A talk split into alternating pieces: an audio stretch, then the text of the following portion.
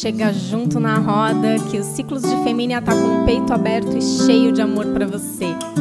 Aqui é Lina Molina, artista visual e terapeuta do natural feminino.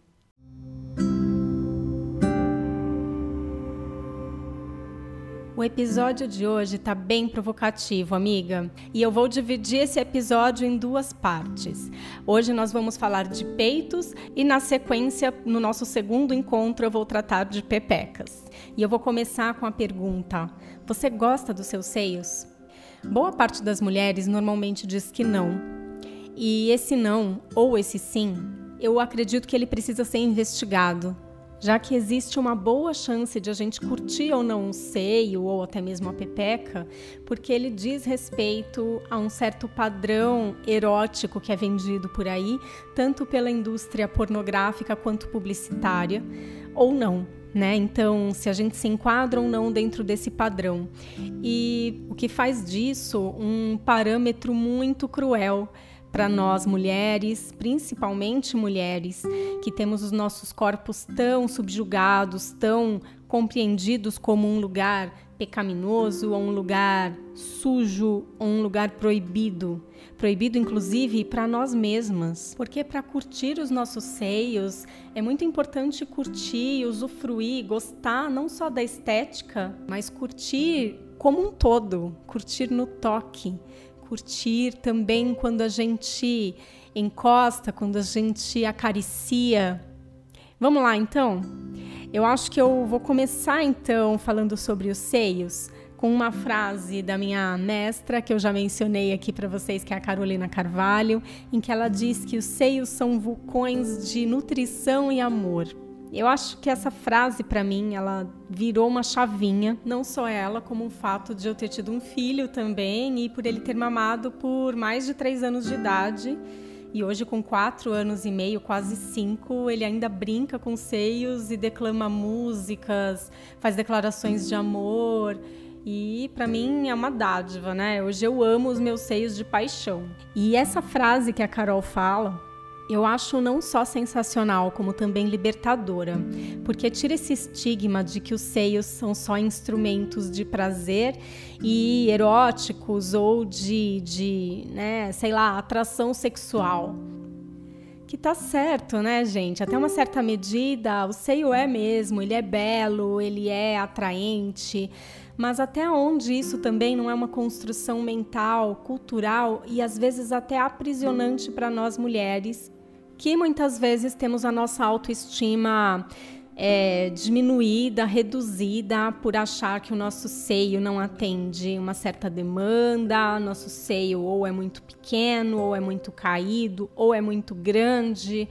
Enfim, seja lá o que for, né, a questão, isso pega muito, muito na autoestima das mulheres e leva muitas mulheres para faca, como dizem por aí.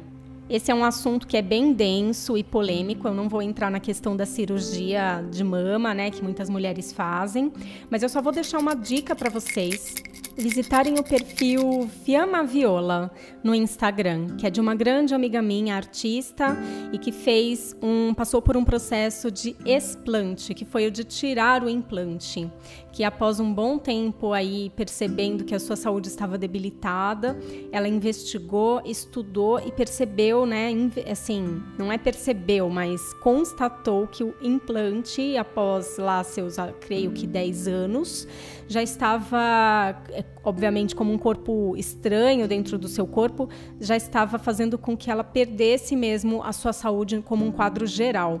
E aí ela tomou essa decisão após estudar muito e fazer parte de grupos de apoio e transformou depois todo esse processo e o resultado em belas séries fotográficas, em todo um trabalho reflexivo e um trabalho artístico. Em geral, eu acho muito forte na nossa cultura, especialmente, como o corpo da mulher ou ele é pecado, ou ele é proibido, ou ele é sexo e desfrute.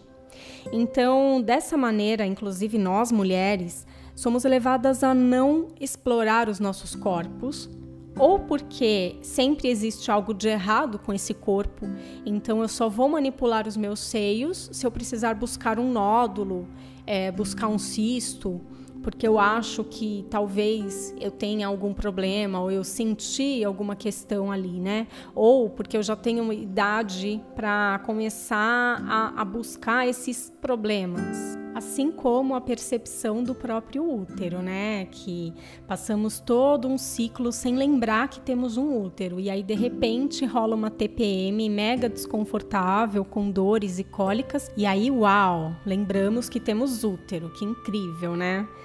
Ai, gente, olha, tirando esse sarcasmo todo, chega a parecer piada mesmo, tudo isso que. todo esse lugar que nós somos levadas e acreditamos que é natural, que, que é normal, né?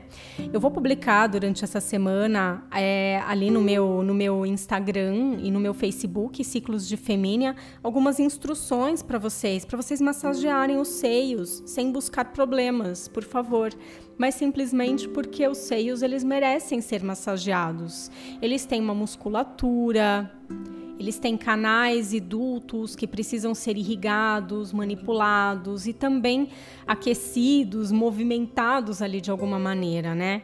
Eles se alteram sim ao longo do nosso ciclo, ao longo da nossa vida, da maturação do nosso corpo.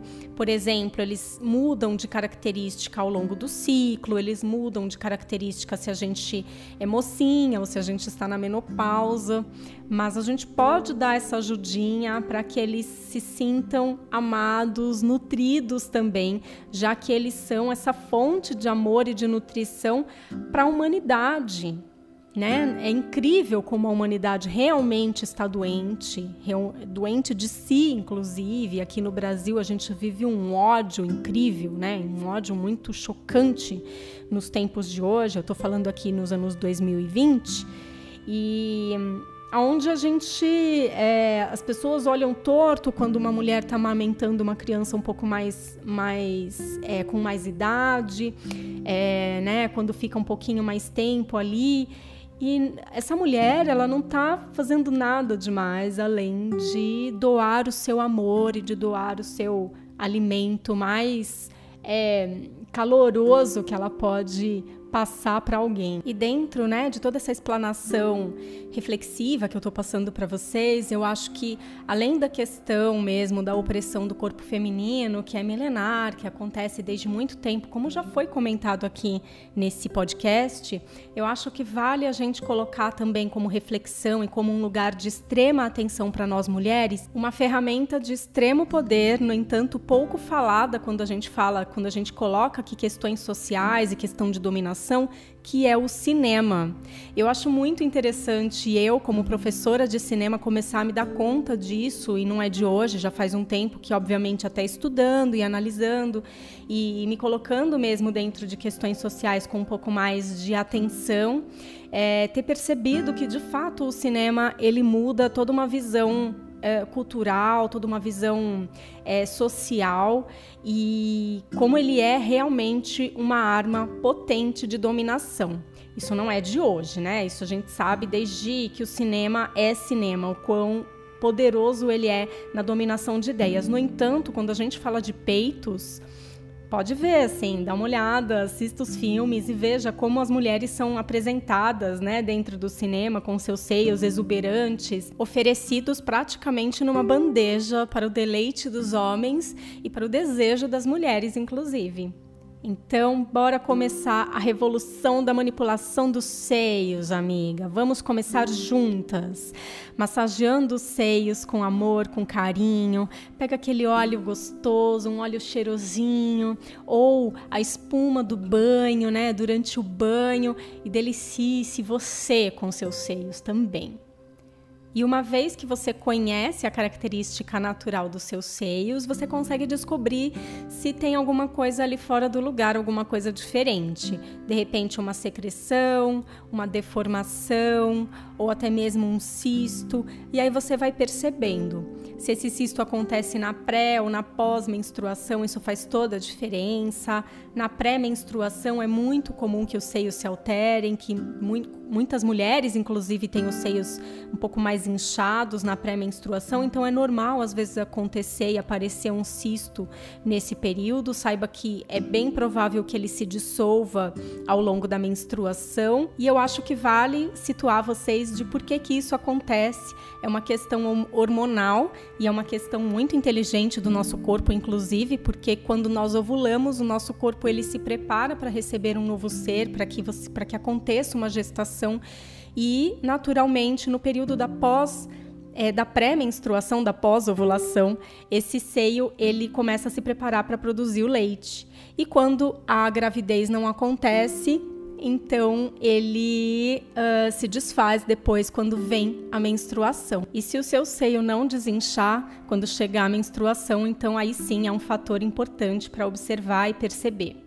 E a gente só consegue perceber alguma coisa anormal quando a gente conhece a condição normal. Então é preciso sim manipular esses seios, massagear com carinho em um momento meditativo para que você conheça a sua condição vista como normal aí.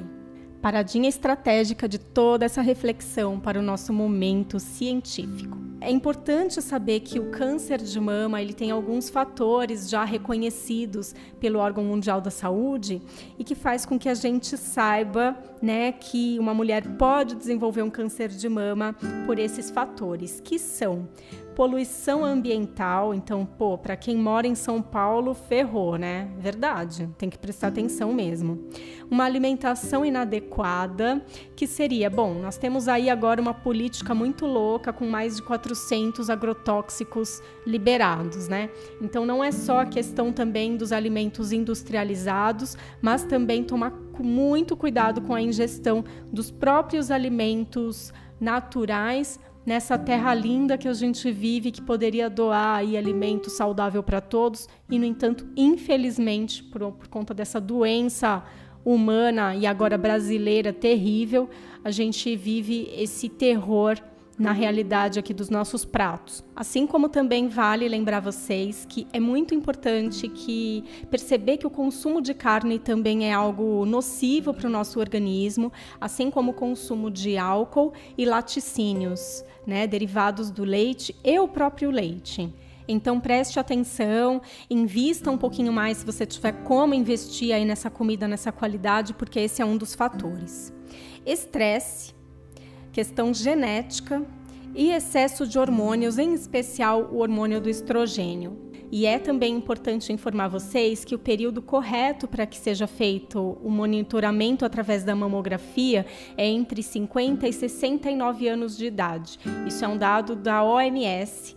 E antes disso, você não precisa ser submetida a um exame de raio-x, é desnecessário a não ser que você esteja dentro do grupo de risco da genética. Lembrando que um dos fatores que eu falei para vocês tinha o ponto genético e quando isso acontece é importante que a, o monitoramento seja feito com uma outra conduta. O que me faz ser bem repetitiva com vocês nesse momento, que é assim dizer de novo: "Ah, mana, se cuida. Ame-se." E assim, se cuidar não é um problema, é gostoso. Você pode acender uma velhinha, sabe?